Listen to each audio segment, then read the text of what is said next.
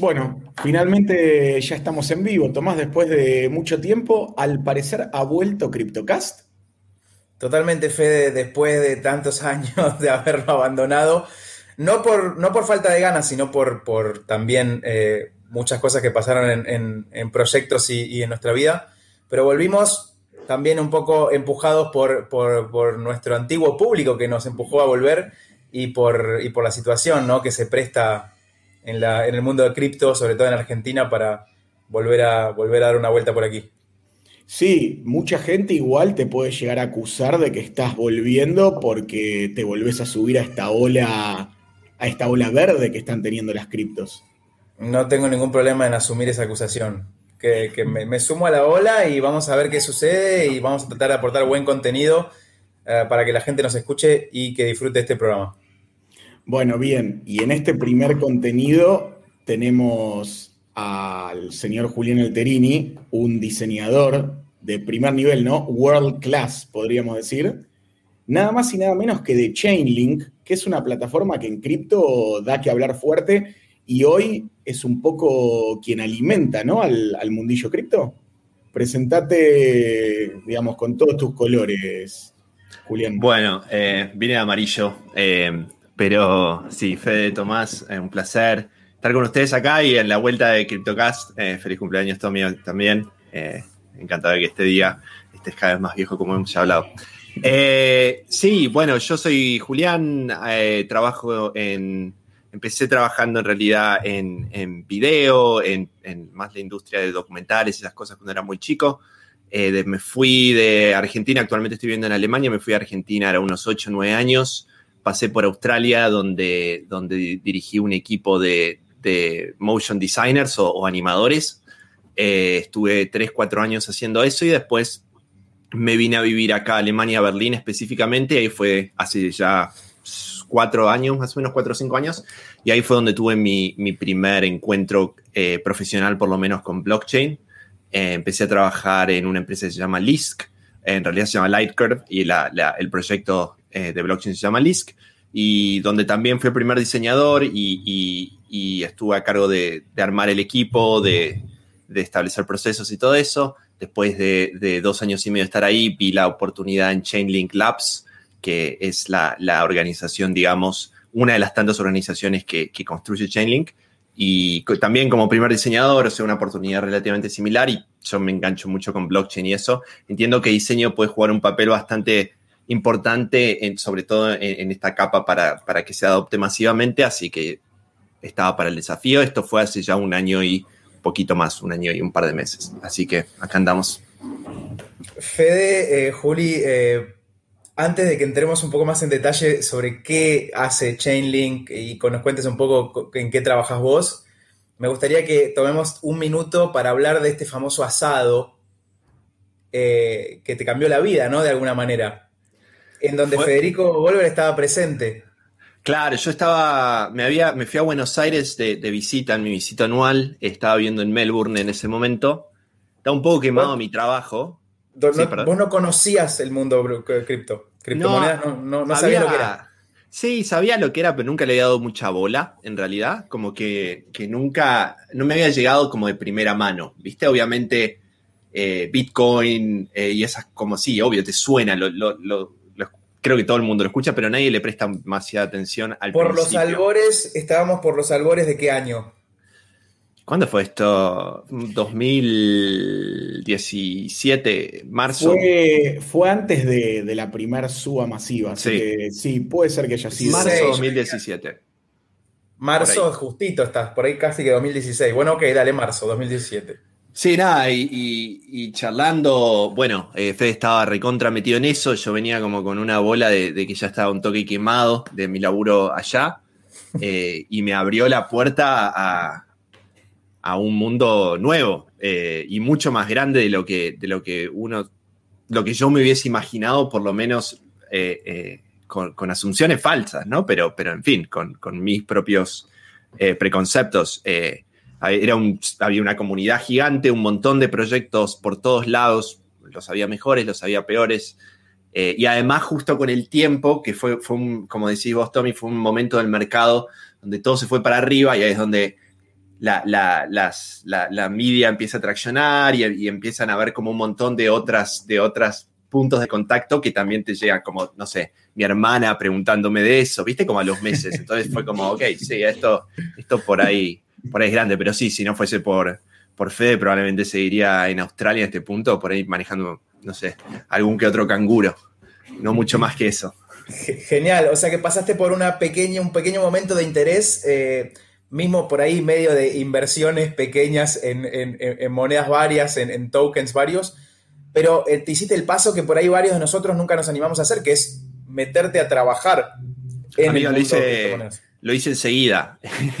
de hecho, eh, cuando volví, me puse como a averiguar, cuando, cuando entras, y entras, por ejemplo, a CoinMarketCap y ves todos los proyectos que hay, más como un index de proyectos, eh, te puede resultar como un poco choqueante porque son un montón. Entonces como que me metía a intentar averiguar qué es lo que cada uno de ellos hacía y al mes o dos meses, mientras Fede también me explicaba, me ha hecho tutoriales en vivo por llamadas, eh, cómo mandar transacciones, también entrar este concepto de flacos y pifiadas, no hay, no hay forma de recuperar o si perdés el, la contraseña medio que fuiste. Es un concepto nuevo, que generalmente necesitas una mano que te guíe hacia eso, porque te da miedo. Ah, como la primera reacción me parece que es miedo y lo veo un montón también en diseño. ¿eh?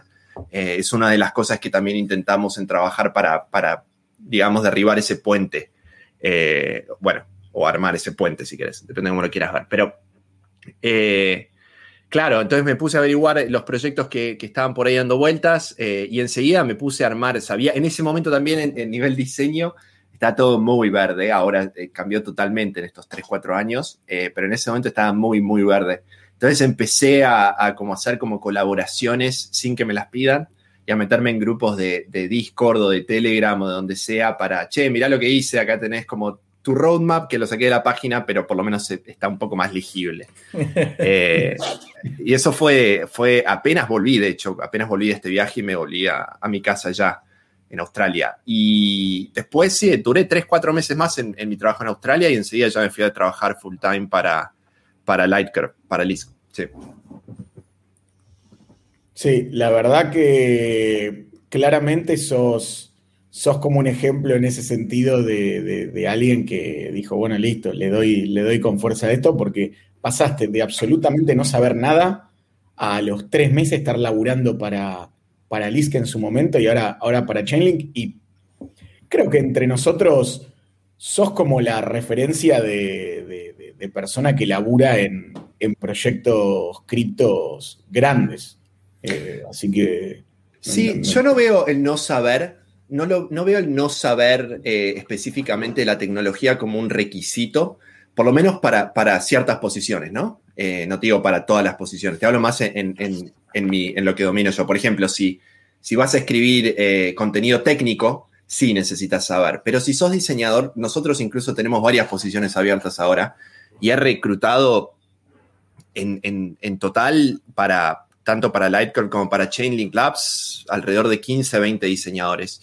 Y nunca fue este como eh, la experiencia en blockchain un, requisito mandatorio, o sea, no, era excluyente, digamos, porque es muy difícil, es muy difícil. Entonces siempre cuando uno entra, lo que vale más es por ahí la predisposición de realmente creer en la tecnología más allá de las distracciones que te pueden, las distracciones mediáticas, si querés, que tienen más que ver con el precio, con el momentum, con esta industria que, que, la levanta, con esta que escamearon, es como más, un poco más abstracto.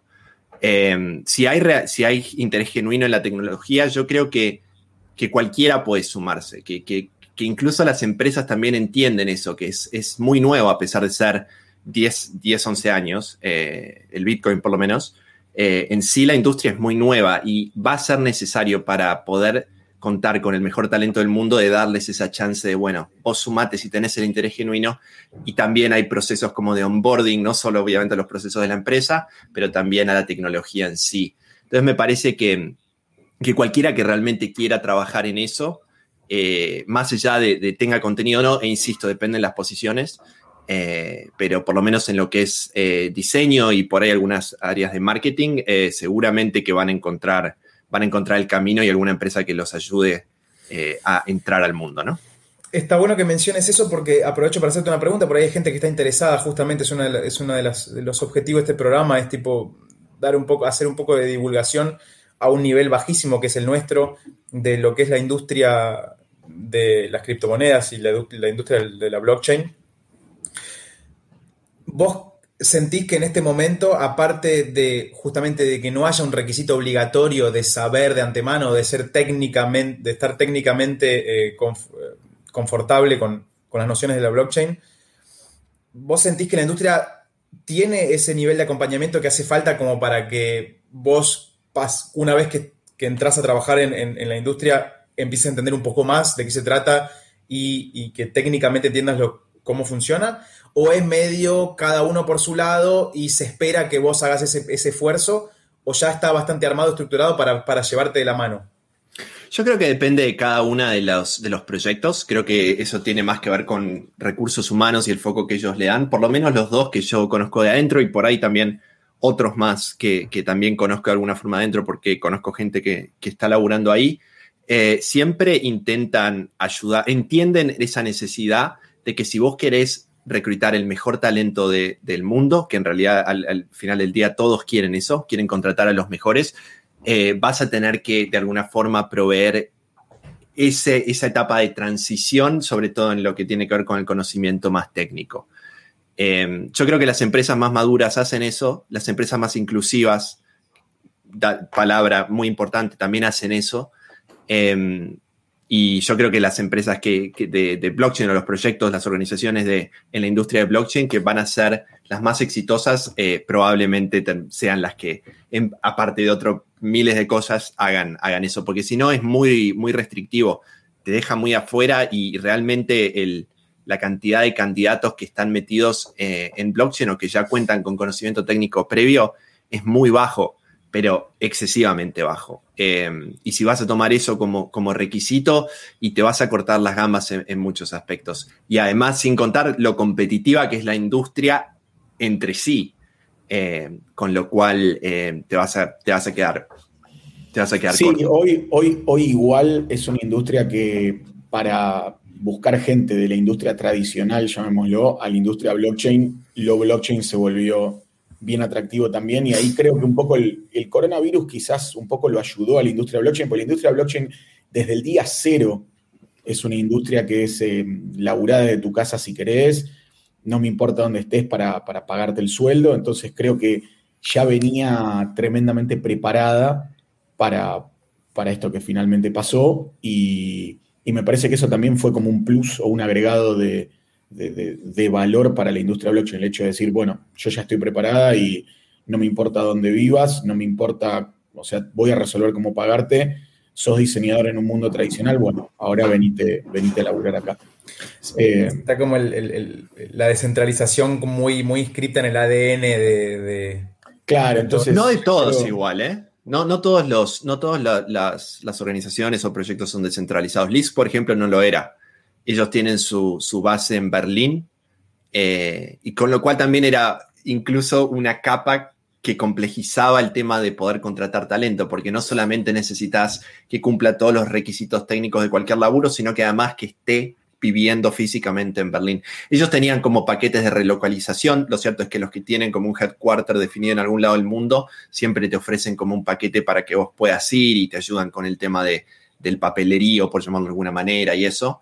Eh, pero a diferencia de Chainlink Labs, por ejemplo, que es 100% remoto y lo era incluso antes de, COVID, eh, me parece que, tiene varios puntos buenos. El primer punto bueno es el que decías vos, Fede, eh, que puedes trabajar desde cualquier lado, que eso te da libertad creativa de alguna forma o también se puede, se puede enmarcar mucho mejor en tu vida. Ahora en, época de COVID me digo que todos lo están haciendo, pero, pero insisto que también lo hacían antes. Eh, segundo, tenés un pool mucho más grande de candidatos, porque no estás restringido solamente a un área. Y tercero, de alguna forma vivís la cultura que predicás, ¿no? Por lo menos en, algún aspecto, digo.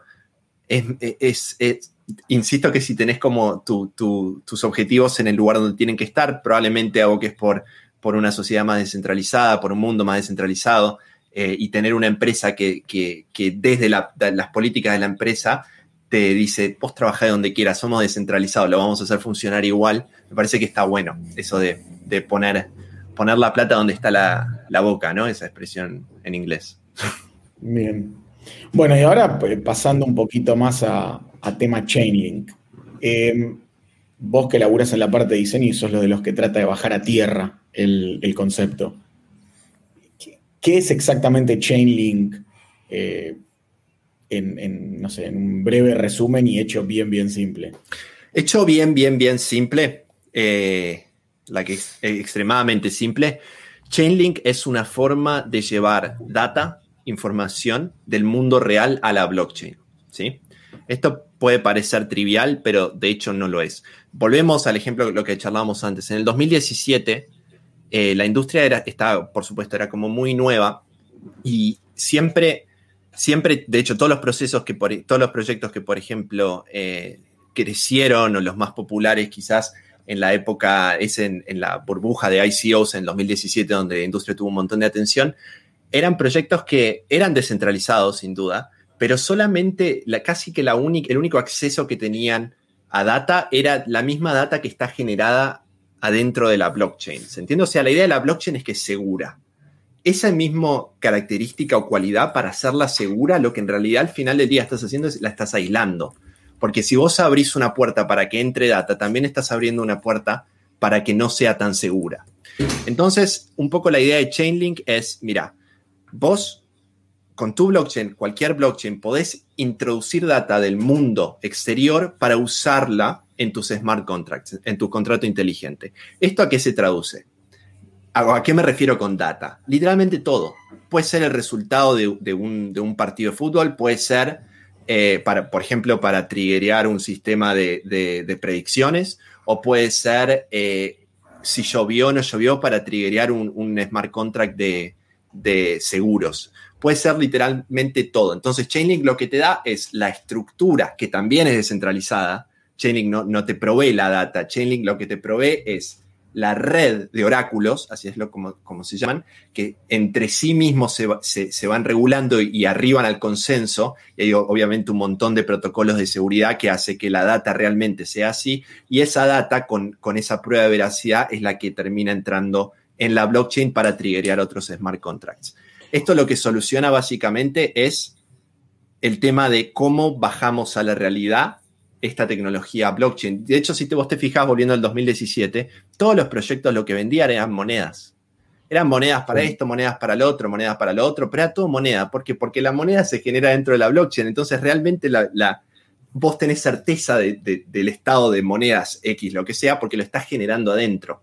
En cambio, si vos tenés que una, una capa que de forma descentralizada te va a meter en la blockchain datos del mundo real, los use cases, las posibilidades que vos tenés de, usar la tecnología para, para eh, no sé cómo se dice use case en español, pero para, para cosas cotidianas, se expande exponencialmente, porque literalmente vos podés tener data de lo que quieras, básicamente. Una, o sea, el, ejemplo más típico, entiendo yo, es con el, hoy con el DeFi, ¿no? Que vos para poder eh, eh, liquidar colaterales y demás, tenés que estar tomando la data del precio del éter o de la moneda que fuere para ver si liquido o no liquido una posición, ¿cierto? Sí, totalmente. De hecho ahí ha habido por ahí algunos, algunos casos de, proyectos que no estaban usando eh, oráculos descentralizados y lo que pasa es lo que se llama flash loan, entonces alguien como que eh, pedía prestado muchísima guita para, para fakear, para, para, falsear el precio de, cualquier activo, y eso lo que hacía en realidad era como triggerear un montón de smart contracts que después le, o sea, una, especie de, estafa, ¿verdad? Eh, que eso, si vos tenés un sistema de, oráculos que la data te la mete en la blockchain de forma segura, descentralizada, como lo es Chainlink, eh, sí, eso, eso ya no sería un riesgo. De hecho, Chainlink es medio, eh, domina ese, ese mercado eh, de las más grandes Synthetics, sabe, usan Chainlink para, sus propias datas y para sus propios usuarios, eh, porque saben que, es literalmente un equipo de las mentes más brillantes de la industria o de las más brillantes de la industria trabajando enfocadas en eso. Eh, por supuesto, cualquiera podría hacer su propio, su propio red de oráculos, pero ¿para qué? Si existe Chainlink, ¿no? es un poco la, idea. Entonces, em, claro, eh, DeFi fue uno de los casos donde se demostró el valor de Chainlink, pero, y a este punto hasta te diría que DeFi es Chainlink de alguna, de alguna forma. Si vos ves la cantidad de billones asegurados por Chainlink versus los billones en DeFi, no sé el dato exacto, pero 50-40% de todo lo que hay en DeFi pasa por Chainlink. La diferencia es que Chainlink no es DeFi. O sea, eso es solamente una aplicación del racimo de aplicaciones que vos podés tener. Sí. Bien. Por ahí, em, ustedes juntos trabajaron en un, en un, proyecto, no sé si tenés ganas de hablar de eso, Fede, eh, que por ahí tiene un caso de uso mucho más preciso y mucho más concreto, que, porque las finanzas tenés que tener, tiene un nivel de complejidad que, yo me doy cuenta que por ahí es un poco, que, es liquidar un, contrato, que tiene un colateral, todas esas cosas son un, tanto complicadas. Ustedes trabajaron juntos en un proyecto que, era, que iba a algo mucho más concreto y por ahí mucho más universal, que es la Copa del Mundo. Em, que tenía esa problemática justamente de cómo paliar la inmutabilidad de la, blockchain, que tiene ese problema justamente que está encerrada en una especie de, burbuja, y justamente para preservar esa seguridad descentralizada y, todo, y todo el aspecto criptográfico no toma información exterior, pero claro, tantos casos de uso la necesitan, porque no, vivimos en una burbuja de tokens, sino que vivimos en un mundo real en donde, eh, en donde hay eventos y por ahí los servicios que se empiezan a generar alrededor de la blockchain necesitan contar con esa información. ¿Pueden contar eh, en, dos minutos que, cuál es la experiencia de, CryptoCap? Sí, eh, bueno, Julián nos dio una mano grande en, lo que es el, video y el, diseño que, tuvo CryptoCap en su momento y el, el desafío de CryptoCap en aquel entonces era era un PRODE en, en, Ethereum, entonces era descentralizado. Vos mandabas plata en Ethereum o en DAI después fue, armabas un, token que tenía todas tus predicciones, el token sumaba puntos según eh, si habías pegado o no pegado los resultados del partido, y al final del mundial los tokens con más puntos eran los habilitados para retirar la plata de ese, de ese contrato inteligente. Entonces la gran pregunta era, ok, yo puse que Australia le ganaba 1 a 0 a, a Francia. Y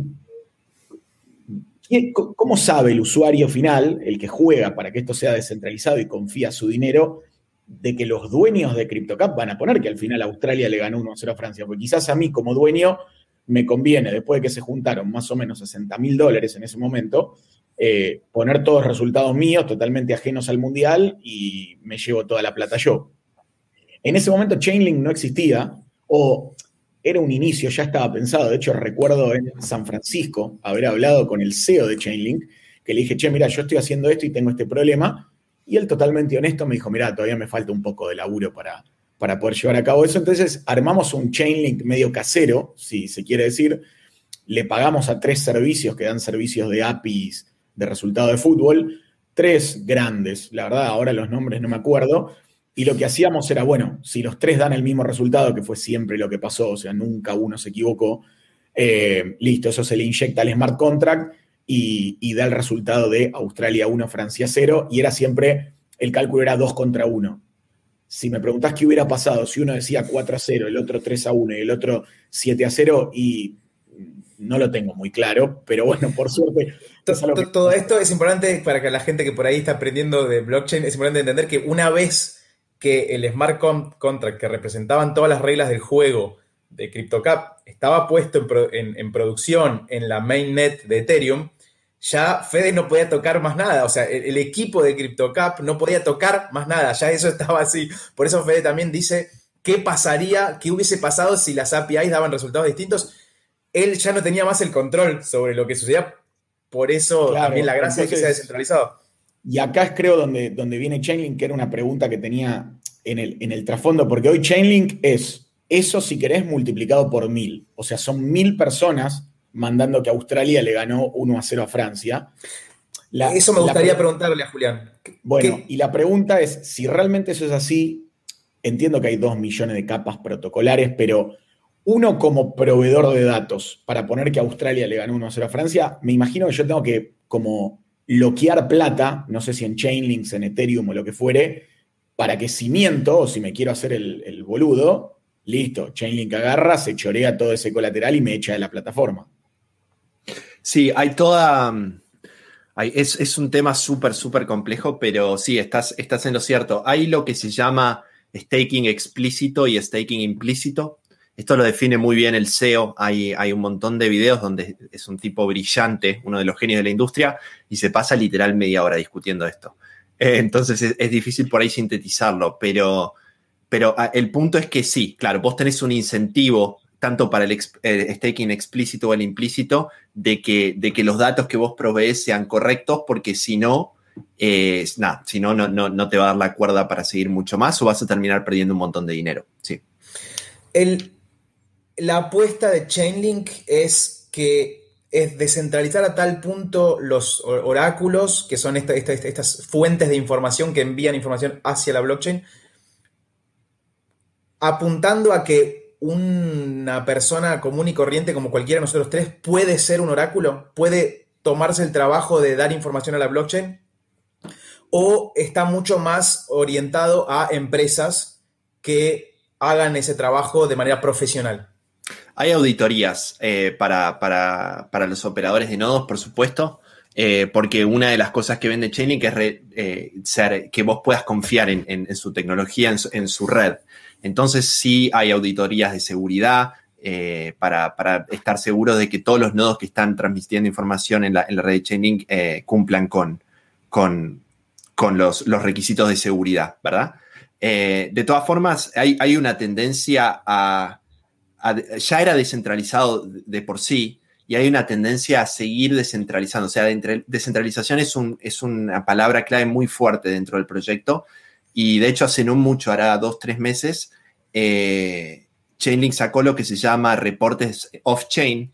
Básicamente, la diferencia entre reportes off-chain y los reportes on-chain es que los on-chain que pasan en la mainnet, Tommy, como decías vos, o sea, en la red a vivo, tienen un costo. Entonces, mientras vos más transacciones tenés, que a transacciones se le llama eh, comunicaciones, si querés, tenés entre nodos, más caro se te hace eh, más caro se te hace el, proceso en sí. Entonces, lo que tenía la descentralización, entre comillas, cuando, cuando se hacía todo en chain era un techo, porque ¿cuánto le podés cobrar a quien sea que quiere el servicio? O sea, no le podés cobrar mil euros por cada vez, no sé, te estoy tirando un número, pero no le podés cobrar una barra basada de dinero por cada vez que, se, que, que se actualice el dato. Lo que permite off-chain es todo un sistema eh, para que los nodos, para que los oráculos lleguen al consenso, al consenso, no en la mainnet, sino que estén afuera del chain, con lo cual costo cero. Lo que hizo eso, y hay algunos gráficos eh, que después se los puedo pasar, lo que bajó el costo de uso para los usuarios fue una locura. Es increíble porque esas son las innovaciones que yo entiendo que van a fortalecer esta tecnología, porque es algo que te sube la, la descentralización, pero exponencialmente, y a la vez te baja los costos para el usuario final exponencialmente. Es una locura, o sea, es win-win. Pero estamos de acuerdo que tiene una, una contrapartida, que es que reposa más todavía en la confianza que tienes que tener en Chainlink como proyecto. Porque Chainlink es el que en algún momento hace la relación entre el off-chain y el on-chain. O sea que ahí hay como una especie de contrato de confianza tácito porque es Chainlink o porque es el proyecto que tiene... Es un contrato de código abierto. Eh, está auditado, cualquiera puede auditarlo, cualquiera que... Sí, sí, sí, sí, sí. Ok, o sea, como decís, o sea, aumenta la descentralización en ese sentido. Claro, hay, otra cosa que también el CEO eh, menciona mucho y es la diferencia entre garantías, él la llama garantías de marcas y garantías de matemáticas. Las garantías de marca por ahí es una forma más, más tradicional, más vieja escuela de, de por ahí generar confianza, si querés, en, tu usuario, ¿no? Uy, esto lo, no sé, esto está esponsoreado o auspiciado por, y es cualquier marca que te sepas el logo de memoria. Entonces ya por el hecho de que haya un logo ahí, a vos te genera de alguna forma confianza, ¿no? Eso es lo que él llama garantía de marca, de, marca. Y vos, pues, por el otro lado tenés garantía de matemática, que es una garantía que es una fórmula. Vos podés ir y lo probás. Eh, entonces vos en esto que, que hablábamos, que, el, código es abierto, entonces cualquiera puede verlo. Em, entonces vos podés ir y probar y ver, no, es cierto, lo que ellos están prometiendo está, es, matemática al, final del día. Entonces lo que dice él es que el mundo está poco a poco yendo más hacia, hacia la garantía de marca, de, marca perdiendo el valor y la garantía de matemática, de hecho, empezando a ganar valor. Y los usuarios poco a poco ven eso también. Y hay casos muy claros, y para mencionarte uno de hace poco, mirá Robinhood, lo que pasó cuando se, estos muchachos de Reddit se, pusieron de acuerdo para pumpear GameStop y se fue la acción para, para, arriba y los tipos directamente dijeron, no, no, esto ya no se, no se, puede, no se puede vender o comprar más. Ahí tenés lo que es, era una falsa garantía, pero basada en la marca. Es Robinhood. No me pueden hacer esto. Y bueno, pasó. En cambio, si vos tenés un protocolo, ponele de DeFi o lo que quieras, descentralizado, que vos lo ves en el smart contract, como decías Tommy antes, una vez que empieza a pasar, no hay vuelta atrás. Entonces ahí es donde la, matemática por ahí le gana a la marca y bienvenido sea. Bien. Bueno, eh, la verdad, Julián, te agradecemos mucho la, presencia en este primer programa de, de CryptoCast y gracias por el tiempo, gracias por toda esta sana explicación. Seguramente te, tendremos de invitado en un futuro. No, no digo cercano porque en teoría vamos a ir invitando a otro, ¿no, Tomás? Totalmente, totalmente. La idea es tratar de tener un invitado por programa, eh, volver a un poco al, formato que teníamos, por ahí hacerlo un poco más compacto y traer gente que, interese, que, tenga cosas para contar, pero también abordar la industria de la blockchain no solo de manera técnica, sino también contar un poco las historias de, cada uno y por ahí generar un poco de, ganas, ¿no? De motivación a otras personas a meterse un poco más, a investigar un poco más y hasta como por ahí en el caso de Julián, tener ganas de, pasar a, la acción y, por ahí cambiar, cambiar la vida profesionalmente para... Déjame, déjame una nota chiquita ahí, eh, sobre todo para en Latinoamérica en general, específicamente en Argentina. Eh, la cantidad de talento que hay, no solo en la región, eh, en Argentina específicamente en la región también, la cantidad de talento que hay y las posibilidades de blockchain general, a veces no, no, no, existe esa conexión, ¿verdad? Como que no te das cuenta, no, por ahí esto puede ser una industria donde yo me puedo desarrollar profesionalmente, sea Chainlink Labs o no, no importa. La industria en sí tiene un montón de posibilidades, péguenle un ojo. Hay páginas, no, no, no me las acuerdo de memoria, pero si ponen blockchain, trabajos en blockchain en Google, hay páginas que se dedican especialmente a, mostrar todas las posiciones abiertas que hay en, en blockchain. Métanse, considérenlo, hay muchos que son remotos, no crean que, el, conocimiento técnico es una, es, una, es una traba, para nada. No creo que lo sea para la gran mayoría de las empresas serias eh, o los proyectos serios. Eh, y puede ser, como decías Tommy, un, un, cambio relevante para la carrera profesional. terminamos con esto porque me parecía interesante. Tuve la sensación, ah, estuvimos, como, como sabes, eh, Julián, un poquito metidos en el mundo del blockchain con Fede desde hace un tiempo ya, desde varios años, tengo la sensación de que eh, comparado con el mundo de la tecnología clásica de la informática, el mundo blockchain tiene un poquito un mejor equilibrio entre hombres y mujeres, entre la cantidad de mujeres que están participando en proyectos. ¿Tenés la misma sensación o es claramente una, algo que, a mí me, parece y no, no es la realidad? ¿Son todos hombres eh, en, no, no, no, no, no, no son todos hombres para nada. Eh, de hecho, en Chaining Glass es súper multicultural. Eh, si hay una regla, eh, puede ser, no, lo sé. Eh, tanto las dos empresas en las que yo trabajé y que conozco, digamos, el nombre de cada uno de, las personas que, trabaja ahí, sí, son las dos muy, muy multiculturales. Sí, sí. Genial. Bueno, gracias, gracias entonces a ambos y a vos, Tomás, te veo entonces la semana que viene. Recordemos que Tomás está en Francia, en realidad, y yo acá en en Buenos Aires, así que hacemos esto, digamos, es un programa multinacional. Felicitaciones por la vuelta y lo mejor en esta segunda temporada. Bueno, gracias muchachos. Gracias Juli. Gracias. Abrazo. Saludos. Chao.